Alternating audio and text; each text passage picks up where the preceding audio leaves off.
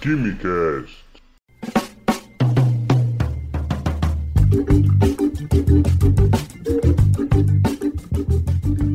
Alô, gênios, apreciadores de Química e Ciências do meu Brasil, senhoras e senhores, sejam bem-vindos e bem-vindas a mais um Quimicast. Eu sou Vinícius Químico e você por acaso sabe a diferença entre ionização e dissociação iônica?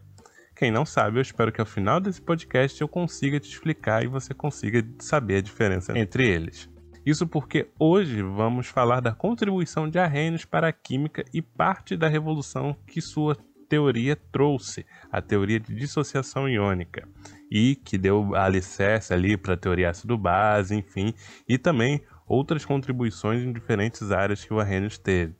Então vai ser um bate-papo bastante iônico, então não sai daí que a gente tem um recadinho da paróquia para passar.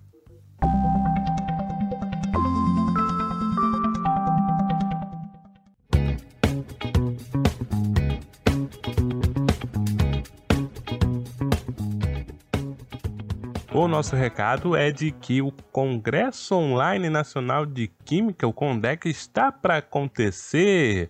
Sim, esse evento, se você não conhece, é um evento pioneiro no formato online na área de Química. A primeira edição foi realizada em agosto de 2019 e contou com 15 mil inscritos.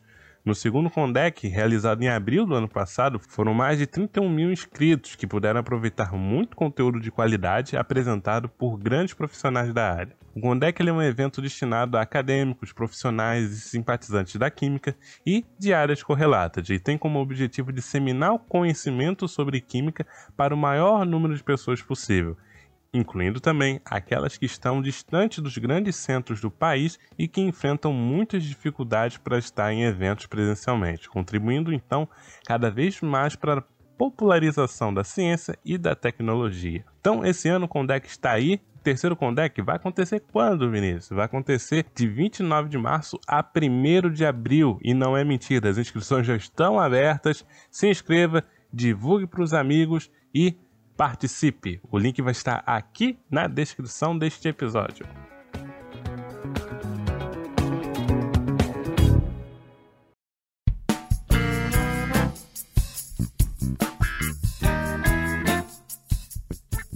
Bom, a gente começa assim um pouquinho da biografia, né? A Hennes ele nasce na Suécia em Vik, mais precisamente, uma cidade da Suécia, em 19 de fevereiro de 1859. E nos passos iniciais da escola, ele já tinha talento para matemática, e alguns anos mais à frente ele se destaca como um ótimo aluno em física.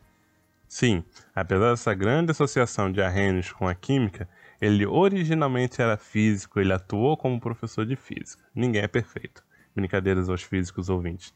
Mas é, seus estudos eles foram importantíssimos para uma área da ciência que nós tememos tanto e que nós chamamos de físico-química. Em 1883, ele submeteu e apresentou sua tese de doutorado de 150 páginas. Eu fico curioso como a produção deste Quimicast consegue certas informações, mas enfim, 150 páginas, que específico. E o, essa tese trazia é, o seu trabalho experimental sobre condutividade eletrolítica que foi submetido na Universidade de Uppsala. Rechercher sur la conductibilité galvanique des électrolytes. Francês, assim, da Guiana, né? Traduzindo o título da, do trabalho dele, era Investigação da Condutividade Galvânica de Eletrólitos. Um exemplo que é bastante presente em livros de química e que você é, geralmente tem uma solução de cloreto de sódio, cloreto de sódio em água, NaCl, né, que está presente no nosso sal de cozinha. Aí você tem aquela imagem clássica, que é dois eletrodos mergulhados, um gerador de energia, um DDP, enfim, fios, todo um sistema circuito integrado e uh, uma lâmpada acesa, certo? Do outro lado, você tem a mesma montagem, mesma sequência de ligações entre os fios, só que com açúcar em solução. E no caso do açúcar, a lâmpada está lá, nem tchum, apagadinha. Nessa tese, o Arrhenius ele consegue explicar esse fenômeno, como que a corrente elétrica é conduzida por algumas soluções químicas. Ele propôs na teoria dele que quando o sal de rocha, que é um nome que davam na época para o cloreto de sódio, que, se não me engano, é um nome que foi herdado da cristalografia, né? a organização dos átomos de cloro e átomos de sódio dentro de uma célula unitária no NaCl é o que chamam de estrutura de célula unitária do tipo rock salt. Mas enfim, quando o sal de rocha é dissolvido em água, o NaCl se divide em átomos de sódio, de carga elétrica positiva, e átomos de cloro com carga elétrica negativa. Esses átomos carregados, que o Michael Faraday já tinha apelidado de íons, quando presentes em água, eles permitem que a solução conduza eletricidade. E falando em Faraday, ele considerava que os íons eram formados apenas por processos de eletrólise. Só para aqui fazer uma composição, eletro de eletricidade e lise de quebra. Então seria uma quebra por eletricidade. Então você tem uma fonte externa de corrente elétrica que entrava em contato com o composto, então os íons eram formados. Com essa nova teoria, Arrhenius ele colocava na mesa mais uma maneira de formar íons, de uma maneira até bastante espontânea, sem precisar de energia, bastando apenas colocar água em contato com o composto, sem precisar de eletricidade. Aí vem mais um detalhe de bastidor para você, caro cientista, cara cientista, digníssimo estudante que está me ouvindo. Bom, a galera não se impressionou muito com a dissertação, não. A recepção foi bem fria por parte dos professores da banca. Para variar, mais um caso de teorias mal compreendidas, né? Que não deram muita relevância na época e que custaram um pouco para pegar no tranco, né? Para serem aceitas, certo? E hoje em dia a gente tem aí elas super aceitas, estão nos nossos livros didáticos e fazem parte do nosso cotidiano científico, com algumas ressalvas em comparação à época, mas bem consolidadas. Bom, uh, essa ideia de ter o um composto se dividindo, tendo átomos carregados em água, ela entrava em choque um pouquinho com a ideia do átomo de Dalton, que trazia os átomos como entidades neutras, como partículas neutras. E a essa altura do século XIX e no sentido contrário à teoria que foi criada no início do século, que já estava engrenada e super aceita, foi um pouco complicado no meio acadêmico. Mas você acha que a Arrhenius ficou como? Ficou tristão num canto, ficou cabisbaixo? Olha, minha dissertação não foi aceita, não sei o quê? Que nada. É reza a lenda que ele saiu mandando a dissertação dele para quatro cantos da Europa. Igual o recém-graduado em Química, que sai distribuindo currículo para tudo que é empresa, certo? Aí chega na hora só tem vaga para engenheiro, e você é químico. E tem vaga para técnico e você é químico. Enfim, é, gatilhos à parte. Enfim, tendo mandado ou não a dissertação, a pesquisa dele eh, chegou ao conhecimento de diversos cientistas da época, como Wilhelm Ostwald e Van Toff. Os caras eles ficaram impressionados, tanto que Ostwald vai até Uppsala, na Suécia, para conhecer Arrhenius e convidá-lo para se juntar ao grupo de pesquisa dele. Mas ele recusou, infelizmente, pois era um momento um pouco delicado da vida dele, a saúde do pai não estava das melhores, e ele viria a falecer alguns anos depois, em 1885. A gente já tem no século XIX os fenômenos elétricos e químicos bem conhecidos, mas a relação entre eles nem tanto. Berzelius ele defendia bastante essa conexão entre os eventos, mas essa ideia não ficou muito fixa e ela se perdeu um pouco ao longo do tempo. Então, esse reconhecimento da tese do Arrhenius, ela reacende as pesquisas na área, tentando correlacionar fenômenos elétricos com químicos. E, finalmente, Arrhenius ganha o título de doutor em físico-química, uma área nova, em 1884. Em 85, ele é premiado com uma bolsa de viagem pela Academia de Ciências e vai fazer praticamente um Ciências Sem Fronteiras, certo? Para quem lembra, para quem é, conseguiu pegar essa época é, da valorização da ciência nacional, certo? Que era um programa em que os estudantes de universidades e institutos federais e tudo poderiam fazer um intercâmbio lá fora. Era um financiamento em um programa bastante interessante e que acabou. Enfim, quem não entende a ideia do Ciências Fronteiras é um intercâmbio, certo? O Arrhenius ele foi fazer um intercâmbio com alguns grupos de pesquisa. Ele trabalhou em 1886 com Ostwald em Riga. Ele trabalhou com Kurhaus em Würzburg também nesse ano. O alemão também está a nível, né? Só que não. em 87 ele vai e trabalha com Boltzmann em Graz. E em 1888 ele trabalha com Van Hoff em Amsterdã. Nesses anos todos, Arrhenius ele pôde comprovar a influência da dissociação eletrolítica sobre pressão osmótica, sobre a redução do ponto de fusão e sobre o aumento do ponto de ebulição de soluções contendo eletrólise. Sobre a pressão osmótica, ela vai ser bastante importante todo esse reconhecimento do mecanismo de como funciona para a gente tratar dos fenômenos biológicos presentes nas nossas células. Já a questão da redução do ponto de fusão, é, quando você utiliza um sal para deixar as bebidas geladas mais rápido, numa festa, num churrasco, enfim, ou então para você derreter gelo, é, neve em pista em um inverno rigoroso, como está acontecendo nos Estados Unidos, certo? A gente usa alguns princípios que lutaram lá para investigar e comprovar a, a, influência de algumas teorias sobre aquilo, e hoje em dia a gente usa naturalmente sem dar nem conta, né? Mas existe. O aumento do ponto de ebulição também que favorece o cozimento de legumes e carnes e demais alimentos, já que você aumenta o ponto de ebulição da água e você não perde vapor da água. Então você tem mais água de cozimento e uma temperatura maior. Então você favorece mais essas etapas. Essa teoria da dissociação iônica, ela vai ser base, como eu cheguei a mencionar, da teoria ácido-base de arrênios. Um eletrólito, certo? A gente vem sempre falando solução eletrolítica, sei que, pá. Mas na definição, um eletrólito é uma substância que em solução se divide em íons positivos, os cátions, e íons negativos, os ânions e proporciona à solução uma capacidade, uma propriedade de conduzir eletricidade. Ponto. Se uma substância tiver hidrogênio e liberar íons H+ em água, ela é chamada de ácido. Já se uma substância tiver o grupo hidroxila e liberar íons hidroxila, íons OH- em água, ela é chamada de base. Simples assim a teoria ácido-base de arrênios. Aqui que mora o meu questionamento da abertura. Os ácidos de arrênio são compostos que sofrem ionização, enquanto que as bases de arrênio sofrem dissociação iônica. Os dois fenômenos eram íons, a dissociação iônica e a ionização? Sim. Então, por que essa diferença de nomenclatura? Devido ao processo pelo qual esses íons são formados. Na dissociação iônica, você tem a separação de íons pré-existentes na rede cristalina do composto iônico quando você coloca em contato com a água, certo?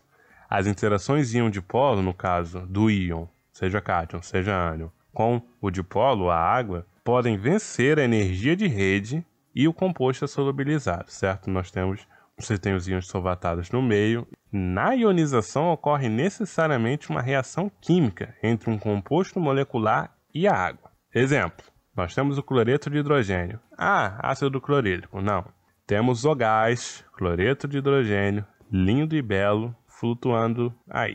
Quando esse gás é solubilizado em água, ele reage com a dita cuja, com a água. E os seus produtos dessa reação são o íon cloreto e o íon H+. Mais corretamente, íon H3O+, porque você tem uh, a reação de água, H2O, com um próton, um H+. Então você forma que a gente chama de íon hidrônio, certo?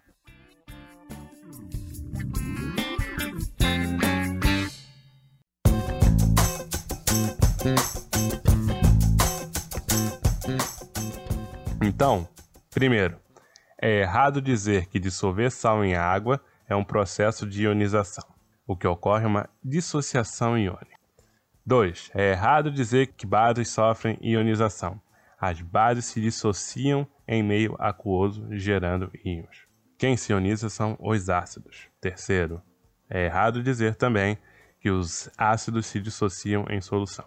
Mesmo os ácidos orgânicos, que a gente imagina que é só separar o ânion orgânico, o carboxilato, do H+, e dissociou. Não, na verdade é uma ionização, pois até onde eu me lembro de orgânica, você tem o par de elétrons da água que vai sequestrar o hidrogênio do grupo carboxila e formar o íon hidrônio e, consequentemente, você gera um íon carboxilato, um acetato, um formiato, um oxalato, que seja, tá?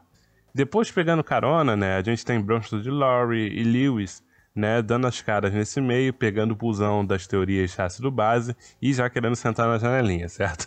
Brincadeiras à parte, eles ampliaram bastante os conceitos e trouxeram mais para o contexto de reações químicas, certo? envolvendo doação e recebimento de prótons, no caso de Bronsted e Lowry, e uh, doação e recebimento de elétrons, no caso de Lewis. Em 1889, Arrhenius se baseou na equação de Van 't Hoff de 1884 e formulou a equação de Arrhenius, nossa, que original.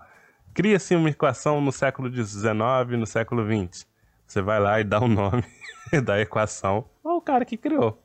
E é isso. Dessa equação, ele expressa, certo, que as constantes de velocidade de reações químicas elas dependem da temperatura numa razão de proporcionalidade exponencial.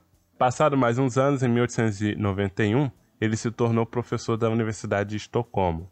Nessa época, que é, ele tem um destaque, pois ele se mostra ser um homem à frente do seu tempo, certo? Porque ele, através dos princípios de físico-química e tudo mais, é, ele aplicou em estudos de meteorologia, cosmologia e bioquímica. Na meteorologia, Arrhenius ele foi o primeiro a construir um modelo climático da influência do dióxido de carbono atmosférico. E esse estudo ele foi publicado na Philosophical Magazine em 1895. E na regra geral, é, que emergiu desse modelo era de que a quantidade de CO2 ela aumentava ou diminuía na progressão geométrica, enquanto que a temperatura, né, em consequência, ela aumentará ou diminuirá quase que numa progressão aritmética. Pegando esses dados, então, ele vinculou os cálculos do seu modelo abstrato com os processos naturais. Então, Arrhenius estimou o efeito da queima de combustíveis fósseis como fonte de CO2 atmosférico. Então, ele previu uma duplicação do teor de CO2 devido à queima de combustível fóssil, certo? Que levaria uma determinada quantidade de anos e que elevaria a temperatura do planeta. Então você já tem pós-revolução industrial, primeira revolução industrial do carvão. Você está ali no meandro da segunda revolução industrial, se eu não me engano. Então você tem um contexto de início dos combustíveis fósseis e as consequências do, da queima de carvão, das máquinas a vapor, das locomotivas. Então ele chega com esses estudos no momento exato em que a coisa está né, acontecendo, escalonando. Só que, né, como a gente sempre costuma dizer, aquecimento global e essas coisas não são efeitos que a gente costuma ter imediatos, assim. Então as pessoas costumam dar menos credibilidade devido à distância com a qual as consequências daquilo vão se suceder. Então, mas isso não tira o mérito e a reputação de ser um dos primeiros a ter fornecido o um modelo do efeito da atividade industrial e da queima de combustíveis fósseis no aquecimento global. Ah, mas e o Nobel, Vinícius? E o Nobel? Virando o nosso século, por volta de 1900, o Arrhenius começou a se envolver na criação do Instituto Nobel e da premiação do Prêmio Nobel. Ele foi eleito membro da Academia Real Sueca de Ciências, ou Real Academia Sueca de Ciências, enfim, em 1901. Ele então se tornou membro do Comitê do Nobel de Física e membro do Comitê do Nobel de Química. Inclusive, uma passagem um pouquinho chata da história dele, pois ele usou de suas posições para facilitar prêmios para alguns de seus amigos, como Van Hoff em 1901, Wilhelm Ostwald em 1909 e Theodore Richards em 1914. Ah, fazer isso para os amigos, por que, que é uma passagem ruim? Porque na verdade ele também dificultou, ele negou para alguns de seus inimigos, né? Dentre eles Paul Ehrlich, Walter Nernst e ninguém mais, ninguém menos que Dmitry Mendeleev. Tão complicado, complicado. É, e quem iria imaginar, né? O Nobel já desde essa época tem o famoso quem indica, né? Desculpa, saiu, vazou, vazou, vazou. A teoria de Arrhenius, hoje em dia, ela é universal, certo? Foi tão importante a ele que proporcionou, aproveitando que estamos falando de Nobel, o Prêmio Nobel de Química, certo? Em 1903. E ele se tornou o primeiro sueco a ganhar um prêmio, né, que é de origem sueca. O Alfred Nobel era um engenheiro químico sueco, Academia Real de Ciências da Suécia, então tá tudo em casa. Falei que Arrhenius trabalhou com cosmologia, com bioquímica, e com meteorologia. Na bioquímica, ele foi o pioneiro da imunoquímica, um termo que ganhou uma certa popularidade graças ao seu livro de mesmo título, publicado em 1907. Foi uma tentativa de tentar estudar as reações de toxina e antitoxina, certo, em reações de difteria, usando os conceitos e métodos desenvolvidos na físico-química. Ele conseguia enfiar a físico-química em tudo, gente, em meteorologia, em cosmologia, em imunologia, enfim, o que aparecia ele colocava lá físico-química no meio. Uma parte um pouco mais passagem da história, né? A gente já passou por consequências da Revolução Industrial, enfim, que levaram ele a motivar trabalhos sobre a liberação de CO2 e aquecimento global, enfim. Mas tem uma parte aqui da Primeira Guerra Mundial também, que ele juntou bastantes esforços bem-sucedidos para libertar e repatriar alguns cientistas alemães e austríacos que tinham sido feitos prisioneiros de guerra. Né? Um grande humano e também um grande cientista que deixou um legado importantíssimo para a química, para a física e para diversas áreas onde ele atuou, né?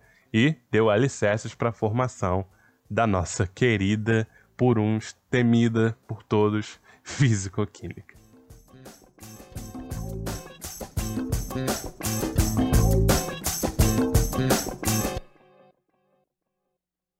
Quem indica no prêmio Nobel, né? Mas só, só, só um adendo, né? Quem é mais famoso hoje em dia? A tabela periódica ou teoria de dissociação iônica? ah, fica aí a reflexão para vocês. E para mais episódios do KimiCast é só acompanhar o site ou seu player de músicas e podcasts favorito. Acompanhe nas redes sociais para saber sempre que sair um episódio novo e a gente está divulgando por lá. Dúvidas, algo a acrescentar, caneladas, sugestões de temas, é só entrar em contato nas redes sociais ou por e-mail. Um grande abraço a todos e até a próxima!